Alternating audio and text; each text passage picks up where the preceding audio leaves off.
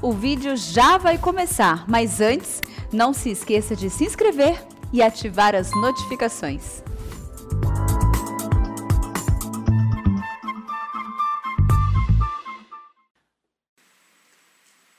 Saúde a igreja, com a graça e a paz do Senhor Jesus Cristo, aqueles que estão aqui no templo, aqueles que estão nos acompanhando em casa, que Deus possa continuar falando conosco nesta noite, já tem falado nos cânticos, nas orações, e que possamos ser edificados, ser desafiados nessa noite a cumprirmos a grande comissão, a aprendermos um pouco mais sobre o privilégio uh, e a responsabilidade de testemunharmos com a nossa boca, com a nossa vida, sobre a fé, sobre a salvação no Senhor Jesus Cristo.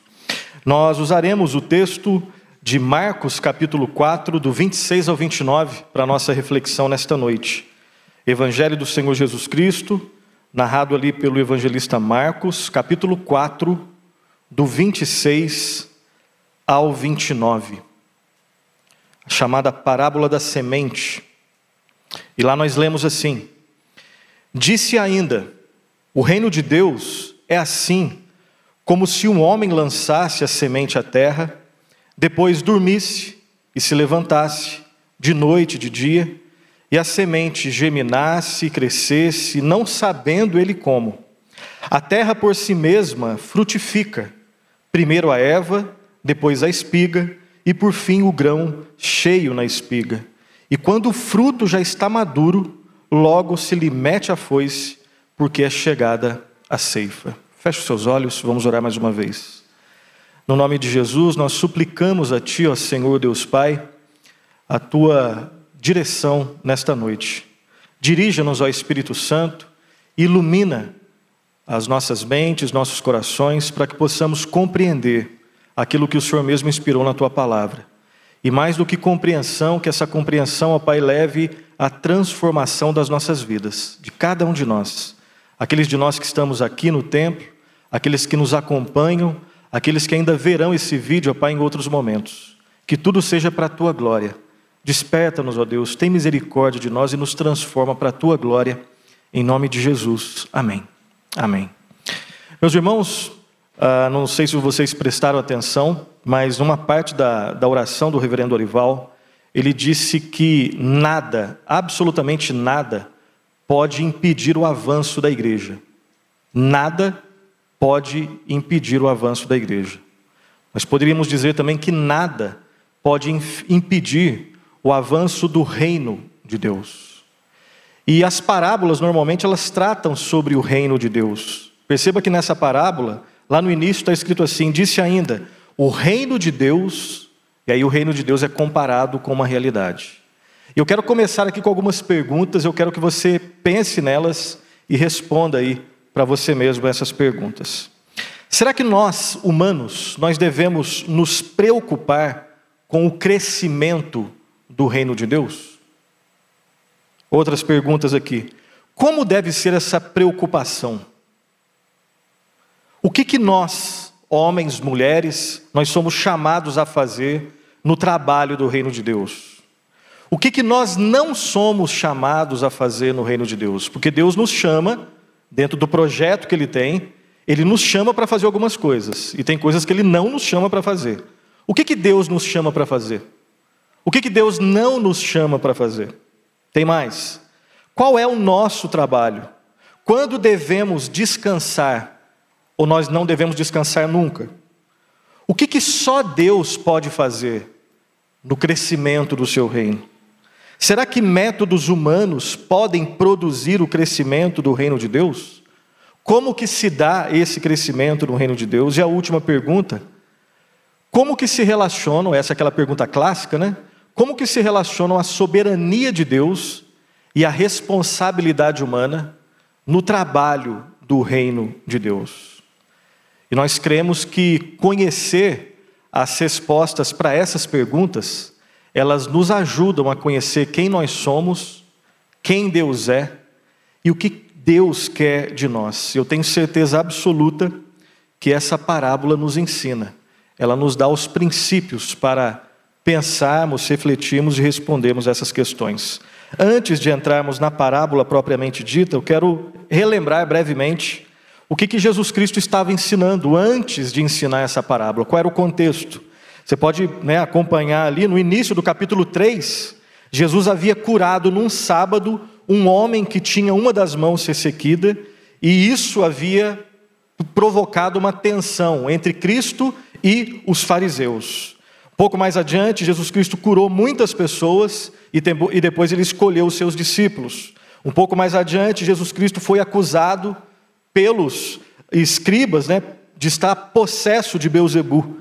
E Jesus Cristo classifica essa, esse comportamento ali dos fariseus como sendo a blasfêmia contra o Espírito Santo, e ele classifica esse pecado como sendo um pecado imperdoável.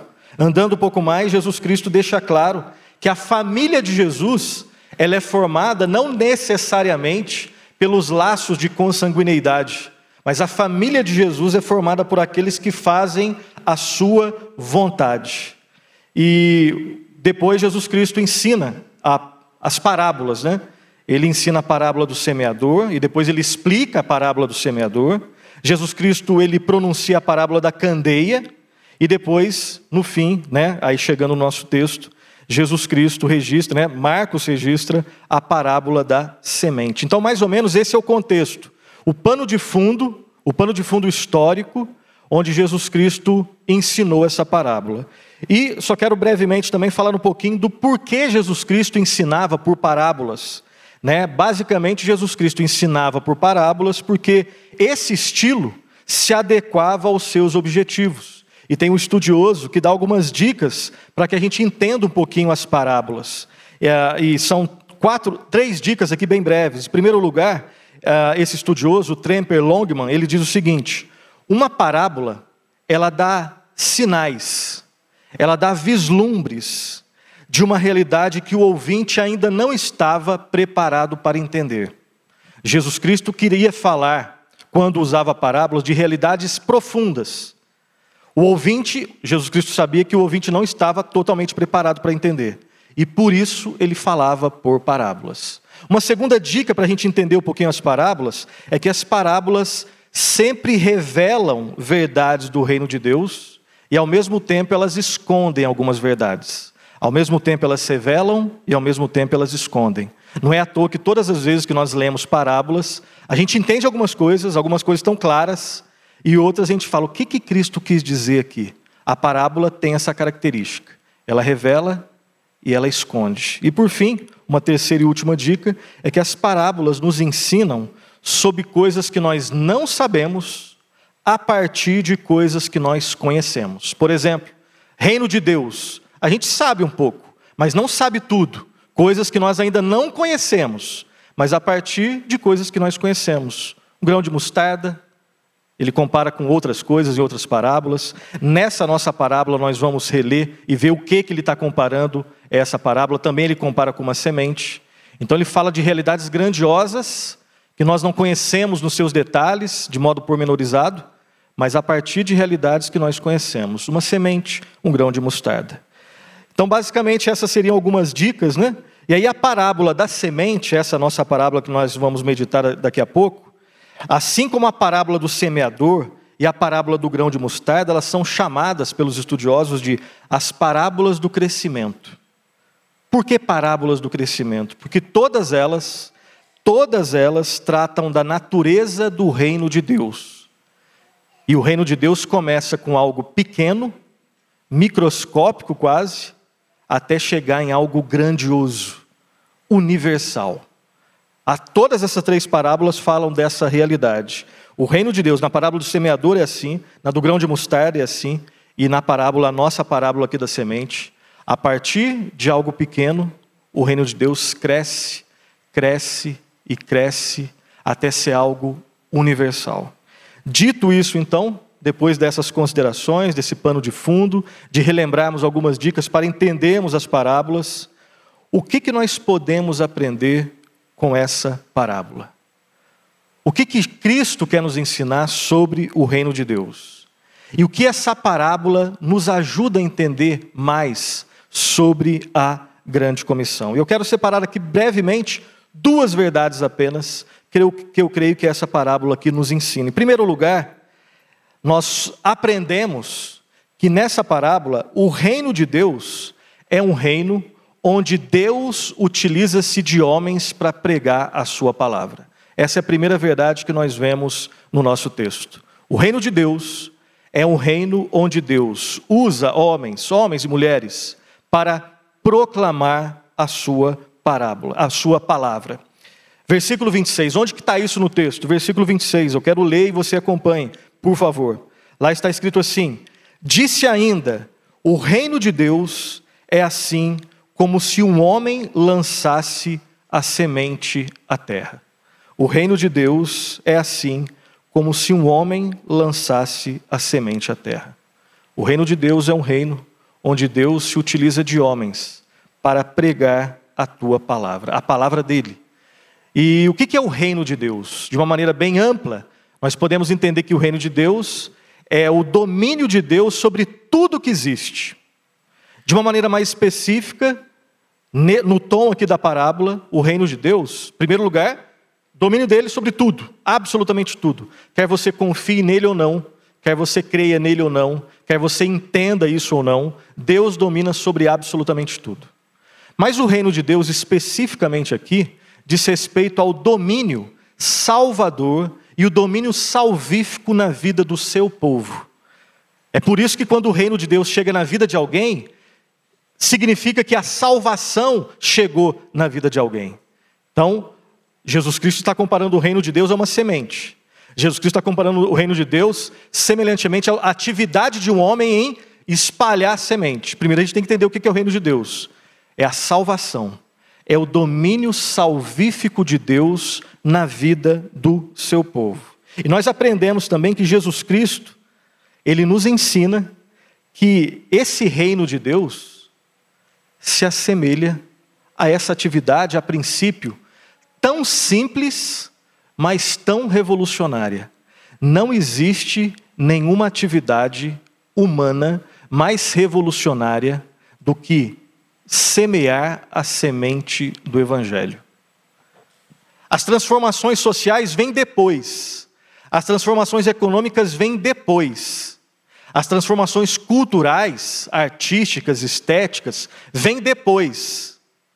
A realidade biológica é depois. E a realidade biológica não revoluciona a nossa vida, muda em vários aspectos. Uma doença ou a cura de uma doença não revoluciona espiritualmente a nossa vida.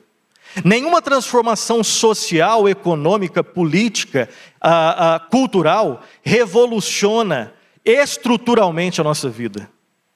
Mas essa atividade, de novo, simples, ela revoluciona a vida de alguém.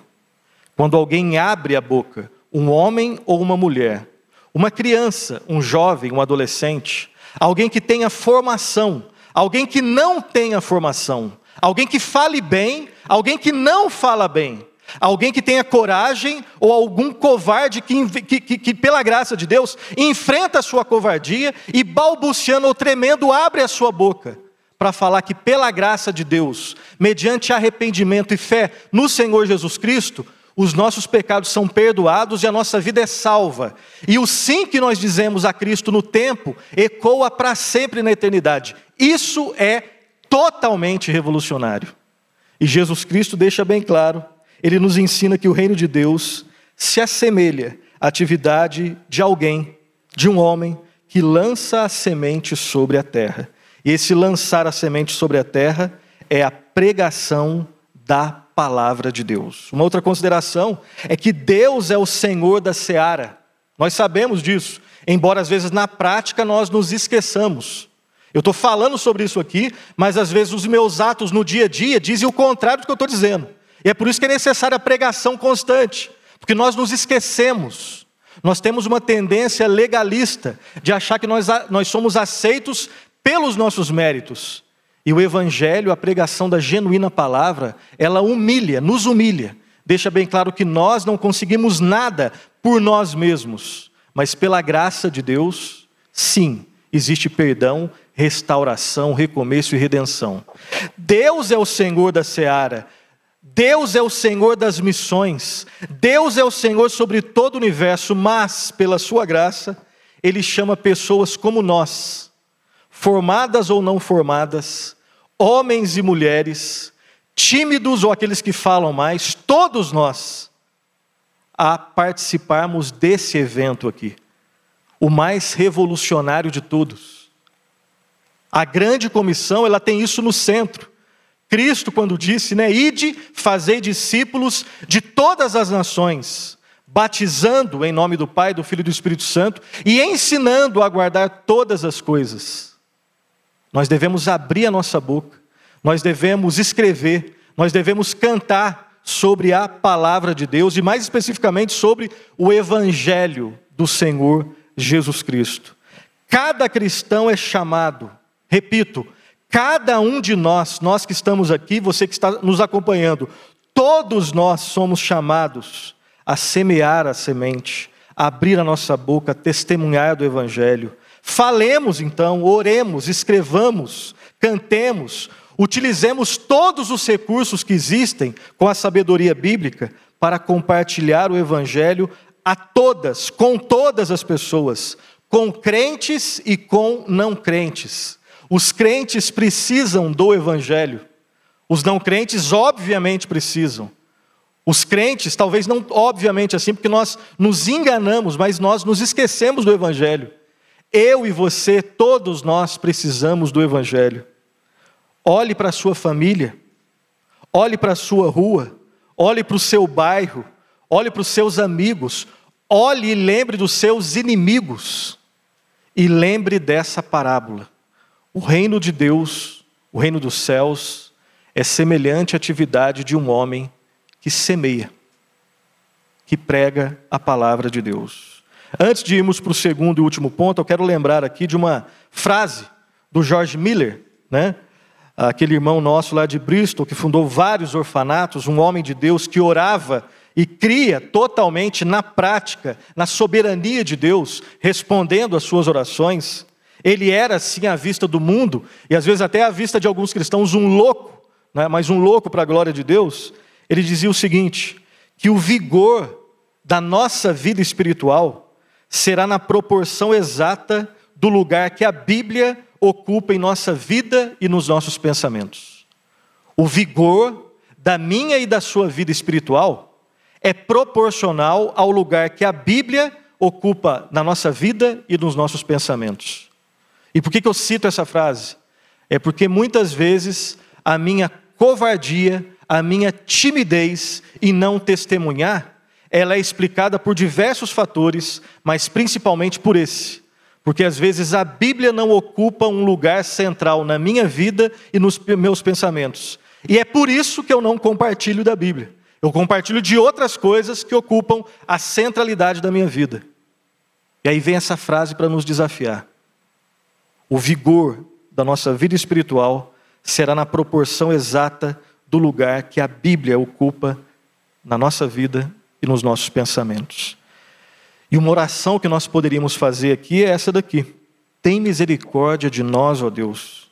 Desperta em nós a urgência do ensino dessa parábola. Uma outra oração que nós poderíamos fazer é a oração que está lá no Salmo 119, 36. Inclina-me o coração aos teus testemunhos e não à cobiça. E quando nós estivermos inclinados aos testemunhos, aos preceitos, à lei de Deus, à palavra de Deus, que são sinônimos lá no, no Salmo 119 para falar da palavra, quando eu estiver inclinado à palavra, quando alguém pedir para que eu abra a boca, eu vou falar da palavra. Que Deus faça isso no meu coração e no seu coração. Essa é a primeira verdade. O reino de Deus é um reino onde Deus usa homens para pregar a sua palavra. E a segunda verdade é que é o, reino de Deus é um reino onde é Deus quem produz secretamente os resultados da pregação da sua palavra. Se, em primeiro lugar, o reino de Deus é um reino onde Deus usa homens e mulheres para pregar a sua palavra, em segundo lugar, essa, palavra, essa parábola nos ensina que o reino de Deus é um reino onde é Deus, não você, Você foi chamado para pregar, mas você não tem poder para produzir a mudança. Não tem. Nem em você, nem no próximo. O reino de Deus, em segundo lugar, é um reino onde é Deus quem produz secretamente os resultados da pregação da sua palavra. Onde que está isso no texto? Versículo 27 até o final, até o versículo 29, está escrito assim. E preste atenção em algumas expressões ali, está escrito assim: depois, essa pessoa que pregou a palavra, ele vai dormir, tá? Olha lá. Depois, dormisse e se levantasse, de noite e de dia, e a semente germinasse, crescesse, não sabendo ele como. A terra, por si mesma, frutifica. Primeiro a erva, agora vai falar do desenvolvimento. Primeiro a erva, depois a espiga, e por fim o grão cheio na espiga. Versículo 29. E quando o fruto já está maduro, logo se lhe mete a foice, porque é chegada a ceifa. Primeiro lugar, não é o semeador que produz os resultados. Não é. O semeador é chamado para semear. Nós somos chamados para pregar. Quem produz os efeitos da pregação é o dono de tudo. Não é o semeador que produz os resultados. Ele pode, ele pode produzir ilusão de resultado. Isso nós somos bons. Todos nós somos bons nisso. Resultados ilusórios. Isso nós somos bons. Mas resultado de fato é só Deus. Não é o semeador que produz, não é nem a semente que produz o seu próprio crescimento.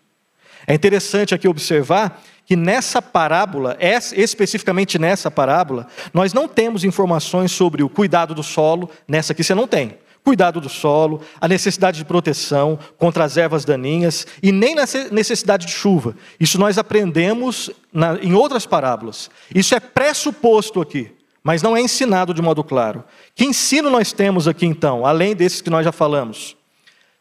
Tanto a semente, quanto aquele que semeou a semente, possuem nessa parábola comportamentos muito parecidos. A semente, depois que ela é plantada, ela vai, entre aspas, dormir, e o semeador também vai dormir. Ele vai dormir nessa parábola. Depois eles acordam pela manhã, não sabendo o que está acontecendo. Eu não sei quantos de vocês têm conhecimento na prática né, da realidade rural. Não sei quantos de vocês aqui são, ou já foram, ou conhecem alguém né, que, que conhecem realmente da, da, do mundo da agricultura. Mas eu vou dar um outro exemplo.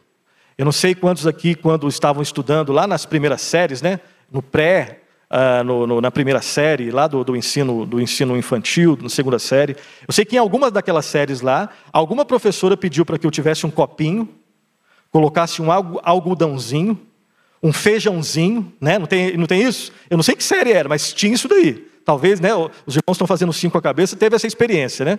Então você era o responsável por trazer o copinho, colocar o algodão, colocar uma sementinha, um, um feijão ali, para perceber, ou melhor, para ver que aquilo lá ia dar um, né, ia, ia, ia germinar ia nascer. Então você levava o primeiro dia, molhava o algodãozinho, colocava ali o, o, o grão de, de, de feijão, e aí ia fazer outra atividade, deixava o copinho lá, ia para sua casa, dormia, escovava o dente, acordava, mãe levava você para a escola de novo e estava lá. Tinha alguma coisa diferente. Segundo dia, já começava a descascar, né? E começava a surgir algumas coisas diferentes.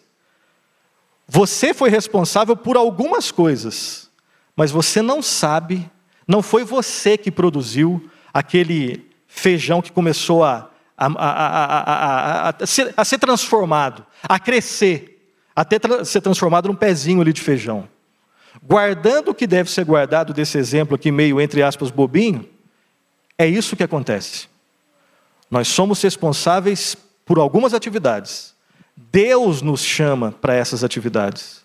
Aqui especificamente, para pregar, testemunhar, a tempo e fora de tempo. Não são só os oficiais. A grande comissão é para todos os cristãos, para todos os irmãos e irmãs do mundo todo.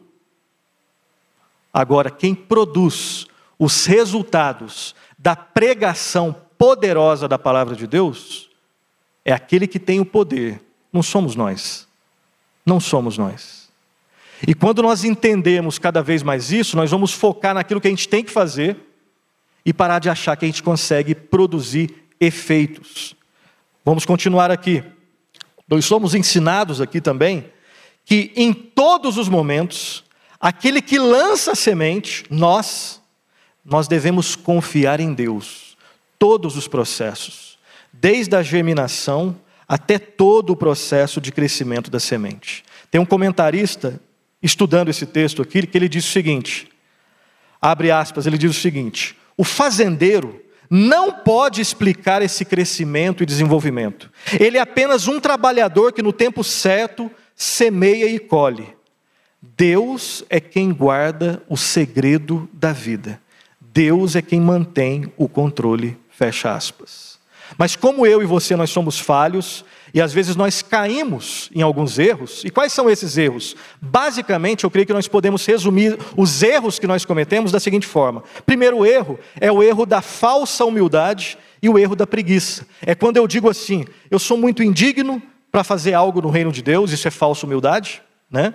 Ou então quando você fala assim, ó, Deus é soberano, já que vocês têm esse papo aí de que Deus é soberano, então não vou fazer nada. Esse é um erro que eu e você nós podemos cair. Infelizmente, é o erro da falsa humildade e da preguiça. Tem outro erro também, é o erro da arrogância e do ativismo. Quando eu digo assim, eu consigo fazer se eu me esforçar. Eu consigo fazer, não só pregar, mas produzir os efeitos da pregação. Isso aí é arrogância.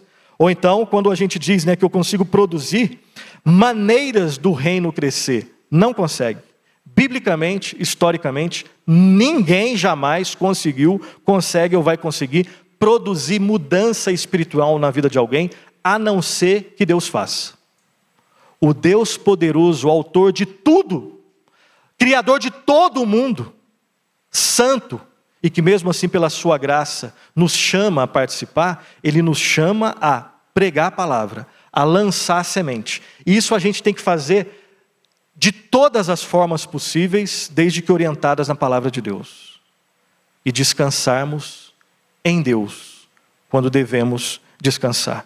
Essa parábola nos ensina a lançar a semente, descansar em Deus, porque Ele é quem produz os resultados da semeadura. Lá em Tiago 5,7, Tiago 5,7 está escrito assim: Sede, pois, irmãos, pacientes, até a vinda do Senhor. Eis que o lavrador aguarda com paciência o precioso fruto da terra, até receber as primeiras e as últimas chuvas. Além desses textos, existem outros textos que deixam bem claro que nós temos uma atividade bem específica e depois nós descansamos.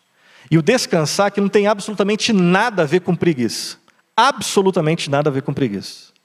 É saber que existe uma atividade que nós devemos fazer e depois nós entregamos. Tanto é que nós temos dificuldade em descansar. Às vezes aquilo que Deus manda a gente fazer, a gente não quer fazer. E aquilo que Ele falou, não precisa fazer, a isso eu quero fazer. Às vezes é assim. Né? O ser humano é bem mais complicado do que a gente imagina. Nós somos mais complicados do que nós imaginamos. O que é para fazer é pregar a palavra, a tempo e fora de tempo, com amor, falando a verdade em amor. E depois, entregar descansar. Deixando na mão de quem? O único que pode produzir os efeitos espirituais da pregação da Sua palavra. Lembre-se que quando você lançar a semente, você, você que já lançou a semente várias vezes, você sabe disso que eu vou falar aqui. Quando lançarmos a semente, alguns vão aceitar a palavra, outros não. Alguns vão ler o folheto que você entregar, outros não. Alguns poderão pedir oração, outros vão ser mal educados, alguns vão zombar de você, outros vão querer, querer ouvir em outro momento, e outros vão aceitar a palavra com lágrimas nos olhos. E eu creio que todos nós aqui, possivelmente, já tivemos essas experiências de abrir a boca, falar e alguém agradecer, chorando. Outros falaram a mesma palavra e de repente foram insultados. Alguém falou um palavrão para você quando você falou de Cristo para ele. São todas essas experiências. Quando Paulo estava pregando lá no Areópago, basicamente os, né, ele experimentava, ele experimentou ali no caso, o, o, o gosto dos efeitos da cultura quando ele prega a palavra. Lá no finalzinho do texto, o autor deixa bem claro. Depois que ele pregou a palavra, teve uma turma que zombou, falando: esse cara está bêbado. Teve uma outra turma que falou: a respeito disso, vou te ouvir em outra ocasião. Mas pela graça de Deus, o único que pode produzir esse efeito, teve uma turma que falou: vem para minha casa, que isso daí eu acredito. Dâmares e uma outra, né, outras pessoas, falaram: eu creio nisso. Eu creio nisso. E quando a Bíblia diz que a palavra nunca volta vazia, não significa que quando você pregar todos vão se converter. Significa que quando você pregar, sempre a palavra vai ter esses dois sabores: de vida para quem, quem crê e de morte para quem não crê. Sempre assim. Sempre assim. Pregou a palavra fielmente, não é perfeitamente. Graças a Deus, Deus não coloca esse critério, né? Só vai pregar perfeitamente. Nenhum de nós prega perfeitamente. Mas, quando você pregar fielmente a palavra de Deus, esses dois sabores. Para quem crê, vida. Para quem não crê, morte. Para quem não crê, morte. Considerações finais sobre o nosso texto. Em primeiro lugar, o nosso chamado, repito pela última vez, a nossa preocupação e o nosso trabalho é trabalho. Trabalho. Vai exigir de você saúde, coragem, dinheiro, disposição, tempo. É trabalho. O nosso trabalho deve ser o de lançar a semente. Devemos ser fiéis no lançar a semente, na pregação da palavra. E para isso, lembre-se do Evangelho, fale do Evangelho, lembre-se de Jesus Cristo, o que ele fez na cruz, a sua vida, o seu ensino, a sua morte, a sua ressurreição, e compartilhe essas maravilhosas verdades que tem Cristo e a sua obra no centro. Segunda aplicação, a nossa preocupação com o crescimento do reino de Deus, porque lá no início eu perguntei, né? Nas aquelas perguntas lá, várias lá do início. Nós devemos nos preocupar com o crescimento do reino de Deus? Depende do que você entende por preocupação. A nossa preocupação com o crescimento do reino de Deus, se ela sinalizar zelo, beleza. Se ela sinalizar inquietação, cuidado, cuidado pois é Deus quem soberanamente está cuidando do seu reino. Se tem alguém preocupado, no melhor sentido da palavra, se tem alguém interessado no reino de Deus, é o próprio Deus. Se tem alguém que ama a igreja de forma perfeita, a ponto de morrer por ela, é o próprio Deus. Então fica tranquilo que não precisa ficar inquieto. Eu sei que isso é mais fácil de falar do que viver, porque na prática nós lidamos com a inquietação. Mas nós somos lembrados nessa noite, a começar por mim, que se a minha preocupação com o crescimento de reino, do reino de Deus, ela sinaliza com, ela sinaliza zelo, beleza. Preocupação, no bom sentido, beleza. Agora, se é inquietação, calma. Inquietação sinaliza confiança na obra humana. Normalmente eu fico inquieto quando eu acho que eu estou no centro. Se eu acho que as coisas dependem de mim, como nada depende totalmente de mim, eu vou ficar inquieto. Então, inquietação sinaliza confiança na minha obra. Zelo sinaliza confiança e descanso no poder e na fidelidade de Deus. E Deus é totalmente poderoso, Ele é totalmente fiel às suas promessas. Lembre-se também que a centralidade da palavra é a primeira marca de uma igreja verdadeira. E a centralidade da palavra ela deve promover pelo menos essas duas coisas aqui. Primeiro, centralidade da palavra no culto, na pregação, nos cânticos, nas programações da igreja e na nossa vida fora da igreja, nos momentos formais e informais. Pregar a palavra do jeito que está sendo ensinado nessa parábola aqui, não é só isso que eu estou fazendo agora, esse momento mais, no melhor sentido da palavra, formal mas também quando a gente tira né, o, o, a nossa roupa e de repente está de short conversando com um amigo, numa pizzaria, na onde for. E quando existe uma, um momento ali, você fala da maneira mais sábia, fiel, uh, amorosa possível sobre o reino de Deus. Viajando, pegando um Uber, sei lá. Vê um momento para proclamar, para semear semente. Momentos formais e informais. Eu disse que produz duas coisas. A primeira é essa, a segunda, né, a centralidade da palavra produz necessariamente envolvimento missionário nos mais diferentes contextos. Nos mais diferentes contextos. Não existe verdadeira centralidade bíblica sem verdadeira paixão missionária.